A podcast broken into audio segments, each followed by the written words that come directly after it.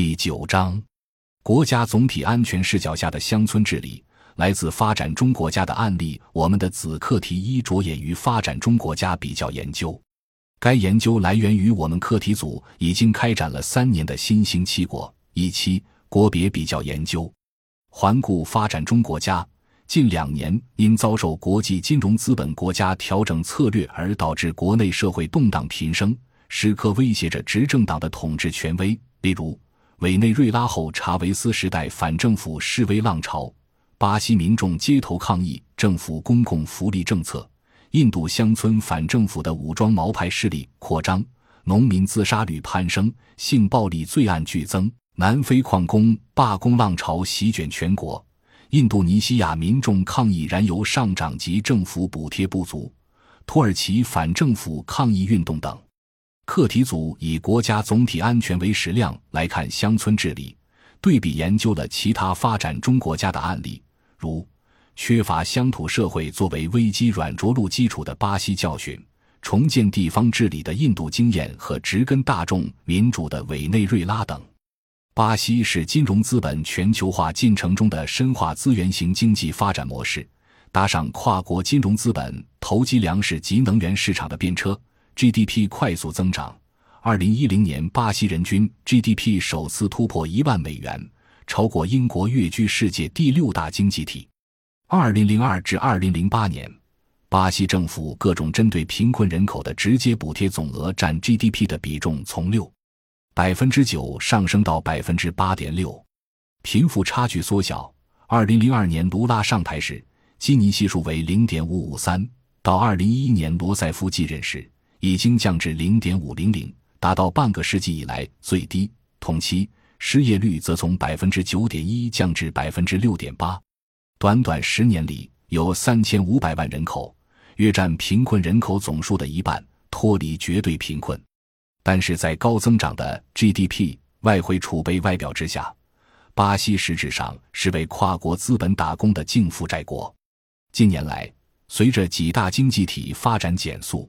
受制于外国资本及市场的急剧波动，需求下降，巴西也陷入经济持续低迷的泥沼。二零一四年累计逆差额达三十九点二亿美元。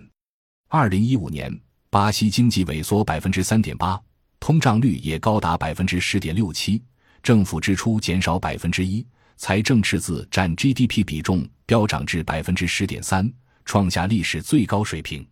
穆迪、惠誉。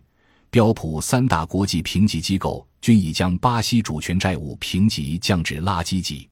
随之而来的是城市居民上街抗议政府福利政策，农民抗争、占领土地示威的数量开始上升。印度多个邦有不同的民众科学运动，独立运作，组成联网，名叫全印度民众科学联网 （IS）。发展的最好的是卡拉拉邦，卡拉拉民众科学运动。Kerala Sastra Sahitya Parishad，简称 KSSP。KSSP 的思想来源之一乃甘地乡治思想。甘地认为，印度的未来不在城市，而是村落。印度政治应是由民众直接参与的制度。这种民主政治不在国会，而在村会，就是乡村的代表会及民主政治制度的基础。甘地指出，地方自治的条件之一。需要发展本地经济系统、本地生产与消费。一九八七年，KSSP 成立民用科技研究中心 （IRTC），目的是培养农民学习真正实用的技术。IRTC 研发太阳能、沼气、小型水力发电、省柴灶、保暖盒、省电启动器、蓄水池、水流域管理、综合农畜模式、猪种改良、草药等。一九九四年。喀邦根据国家宪法修订乡镇议会法，即举行乡镇议会代表民主普选，发起人民计划运动，下放权力，不仅在机构和体制上把权力交到乡镇，而且培养村民的自治能力。人民计划运动在一九九七至一九九九年兴建十万间房屋、二十四万个厕所、五万口井、一万七千个公众水龙头、八千公里道路。清洗一万六千个池塘，把三十万英亩土地改为耕地。KSSP 与人民计划运动的重大意义，在于立足于日常生活的知识与技术，缓解民众生活资源极端短缺的问题，推动民众参与，尝试解决代议制民主或集权体制都不能解决的问题，及民众如何决定自己的需求。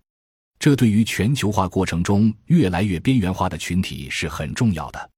查韦斯上台后，推行玻利瓦尔任务。Misiones Bolivarianas 以消除贫穷、提高社会福利、扫除文盲等旨在重新分配财富、实现社会正义，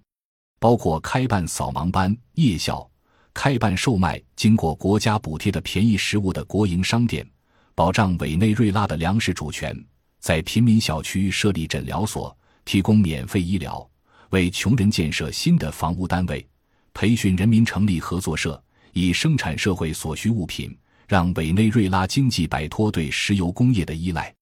新成立的合作社获得政府提供设备援助及低息贷款，超过三十万人在这计划下获得培训。制定全面的土地征用及重新分配方案，让贫穷人民拥有土地。荒置的大庄园和工厂也被征用，归合作社管理，为贫困母亲提供财务援助，协助他们养育孩子。这一切都是通过组织创新而产生的社区议会、合作社、社区媒体去低成本完成的。委内瑞拉的国债从1998年占国内生产总值百分之四十五，下降到2011年的百分之二十。委内瑞拉还因提早还清拖欠国际货币基金组织和世界银行的所有债务，而退出这两个国际金融组织。委内瑞拉的失业率。从一九九八年的百分之十五点二下降到二零一二年的百分之六点四，政府提供了逾四百万个新的就业机会。但是，二零一三年美欧日为主的国家全面推进量化宽松的金融政策以后，大量过剩流动性进入国际原油期货市场，造成其价格连续大起大落。先是随着美国二零零八年的 QE 政策蹿升到一百四十美元以上的最高点，拉动产油国争相扩大出口，进口国被迫输入通胀，造成全球危机，而实体经济衰落，投机资本则回流资本市场。同期，石油进口大国美国的能源自给率迅速上升，进口大幅度减少。又迫使油价下跌到二零零八年华尔街金融海啸之前的低价位，导致与美国势成对立的俄国和委内瑞拉等产油大国的出口收入大幅度减少。此时的委内瑞拉内外交困，查韦斯已经去世，新政府面临过高负债，再也无力支付反贫困等领域的社会性开支，内外反对派借机发起大规模对抗政府的街头冲突。通过以上案例可以看到，不论克拉拉邦的民众科学运动，还是和委内瑞拉的玻利瓦尔革命，他们都在积极的推动大众民主，下放权力给穷人，让穷人掌握重新分配财富的政治权利。唯有让底层人民自主参与政治决策的民主赋权过程，才能打破国内寡头精英和跨国公司在政治和经济上的垄断格局。在中国也有类似的历史经验，只要保留着传统的乡土社会，仍然在发挥着政府主导和人民参与作用的内部化机制，就能构建和巩固国家综合安全体系。感谢您的收听，本集已经播讲完毕。喜欢请订阅专辑，关注主播主页，更多精彩内容等着你。